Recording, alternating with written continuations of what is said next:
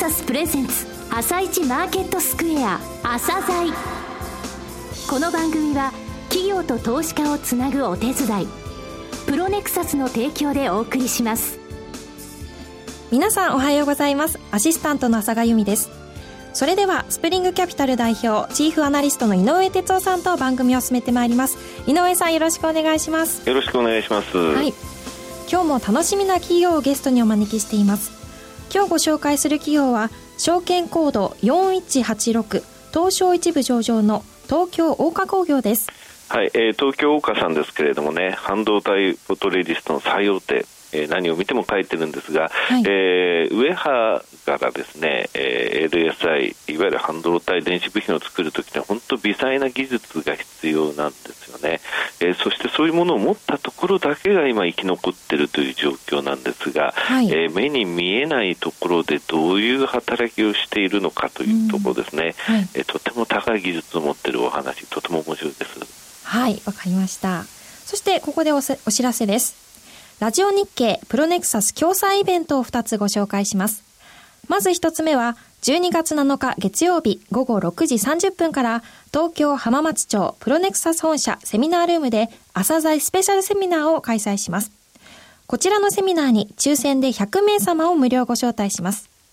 証券コード7164東証一部全国保証が IR プレゼンで登場。そして井上さんの講演もあるんですよね。はい、えー、決算も出揃いましたのでね、えー、業種ごとの、えー、おすすめ銘柄って言いますか、はい、えー、そういったものをリストにしてですね、えー、資料をお配りします。はい、わかりました。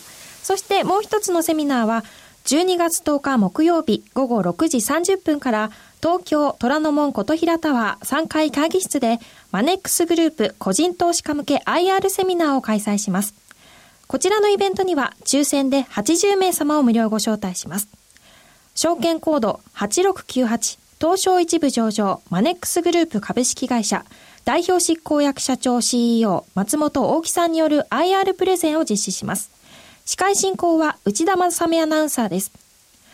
どちらのイベントもお申し込みはおはがきの方は住所、氏名、年齢、職業、同伴者を明記の上、郵便番号105-8565ラジオ日経12月7日朝鮮セミナー係、または12月10日マネックスグループ IR セミナー係とどちらのイベントを希望か明記の上お申し込みください。ファックスの方は03-6205-7809また、ラジオ日経の朝鮮ホームページからもお申し込みいただけます。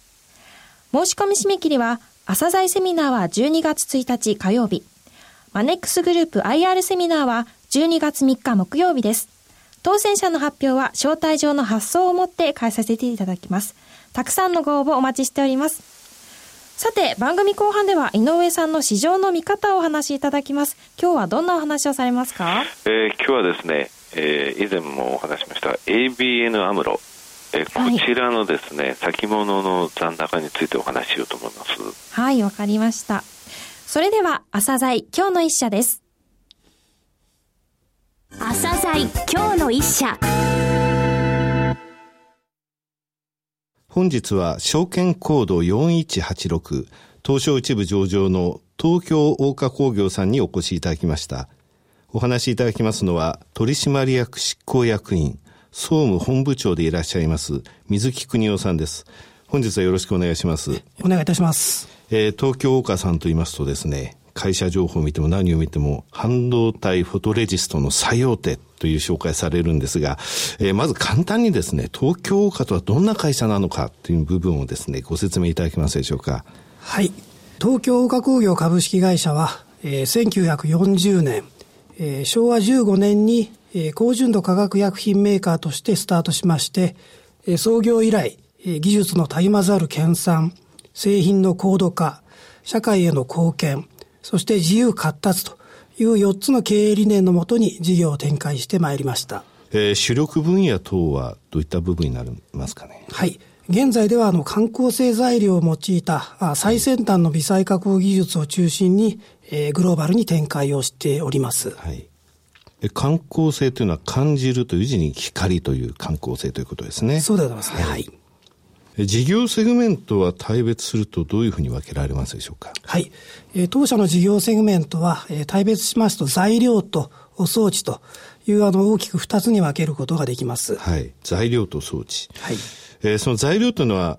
あの材料を大きく区分しますと、あのエレクトロニクス機能材料と高純度化学薬品という大きな二つの分野に分けることができます。はい、エレクトロニクス機能材料、はい、こちらの部分が主たる業務の部分っていうふうに考えてよろしいんでしょうかね。はい、おっしゃる通りでございます。えー、これはあの半導体関連、それから液晶ディスプレイ向けのフォトレジストという製品のことでございます。はいなるほど。えー、もう一つの高純度化学薬品っていうのは、こちらは？はい。あの、このフォトレジストに関連する、例えば現像液とか、はい、えー、レジスト洗浄液であるとか、はい、シリコンウェハートの基板洗浄用のシンナーでございますね。なるほど。え、こういった付属薬品でございます。じゃあ、このエレクトロニクス機能材料っていうのは、フォトレジストと、それを、えー、使うときの薬品、はい、というふうに考えてよろしいでしょうか。はい、そうでございます。はい、もう一つ材料の他に装置って言われましたが、装置とはどういった部分でしょうか？はい。まあ、半導体、それから液晶関連の材料を加工するための装置でございます。なるほど。はい。これ、売上構成費は材料とこれ装置でいきますと、どれぐらいの比率なんでしょうかね？はい。約95%が材料でございまして、残りの5%が装置でございます。なるほど。はい。海外売上高の比率っていうのは？はい。えー、最近はですね、約75%以上が、え海外売上高でございます。4分の3以上が海外で売り上げるということですね。はい。具体的な国名といいますか、地域別ってお話しいただけますでしょうか、ね、はい。はい。最近ではやはりあの、半導体のメインの市場はですね、はい、韓国、台湾、はい、それからアメリカ、はい、えそういった国々でございます。え台湾と韓国ってやっぱり大きいですか？そうですね。はい、はい。今は一番台湾が多いかもしれません。あ、やはりそうですか。はい。もしあの、表彰を受けましたよね。去年ですか？はい。はい。これはですね、えー、経済産業省の方からグローバルニッチ企業トップ100ということで、はい、えー、海外展開を積極的に進めている会社を表彰する制度でございます。なるほど。はい。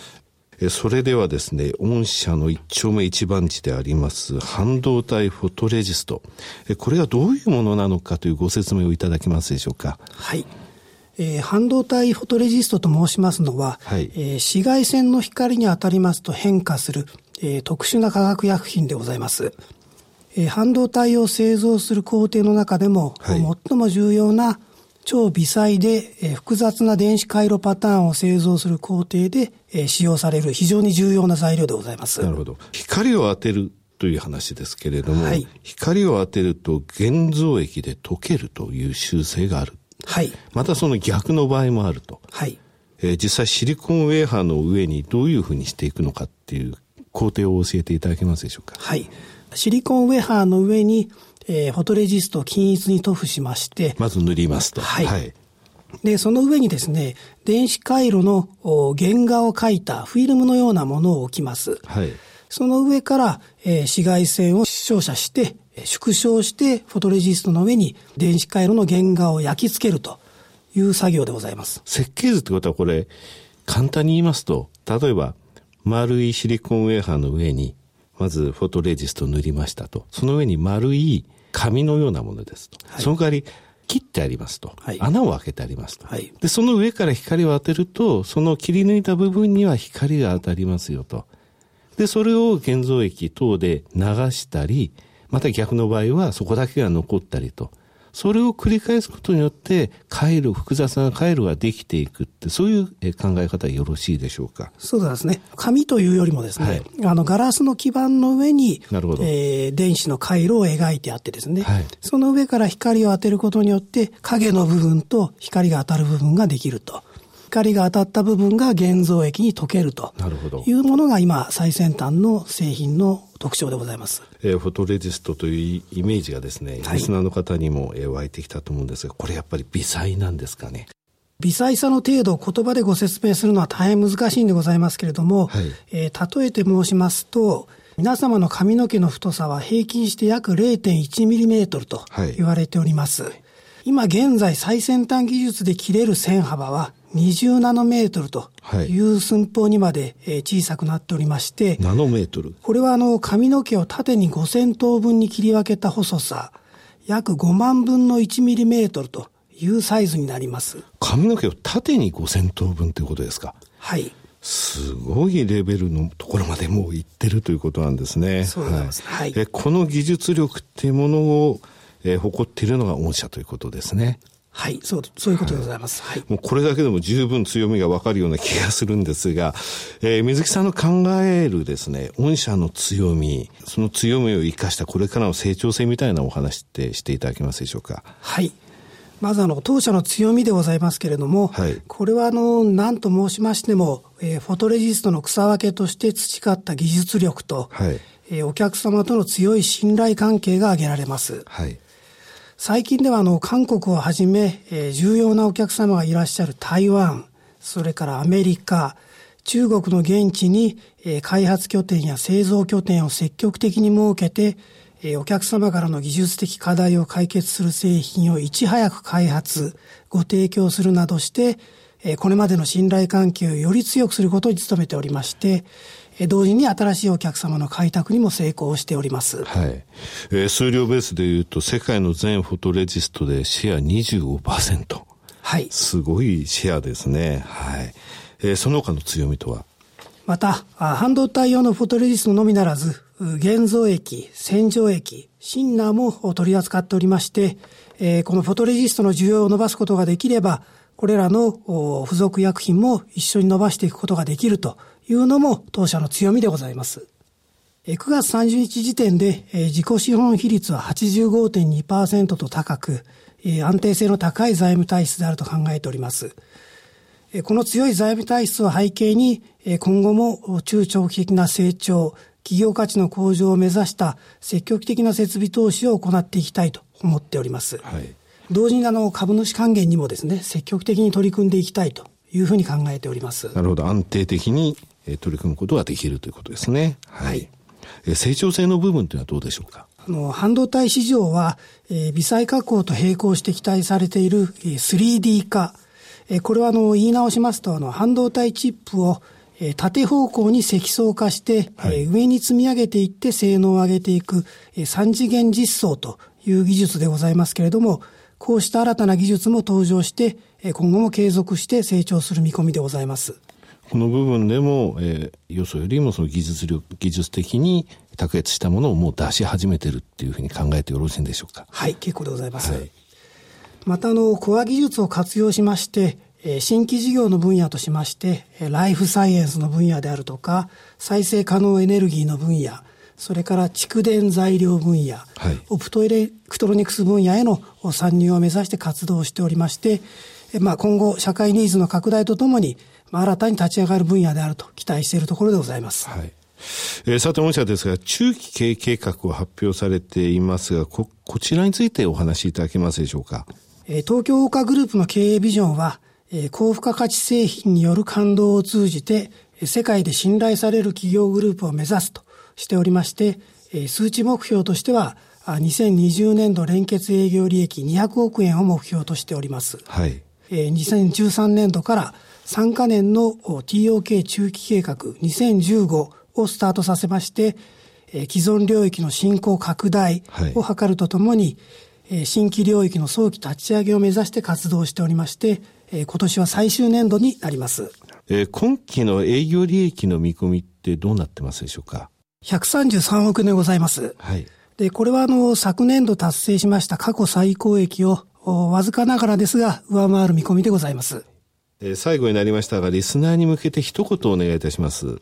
え先ほど申し上げました通り、弊社は、え半導体などのエレクトロニクス市場の成長分野で、え重要な役割を担っている技術志向のグローバル企業でございまして、え財務体質も健全でございます。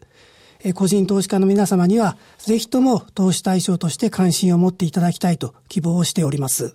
また、今年度に約63億円の自社株式の購入をいたしましたし、配当金についても、連結配当成功30%以上方針としておりまして、この新興期も創立75周年記念配当を含めて、1株当たり64円の配当を予定しております。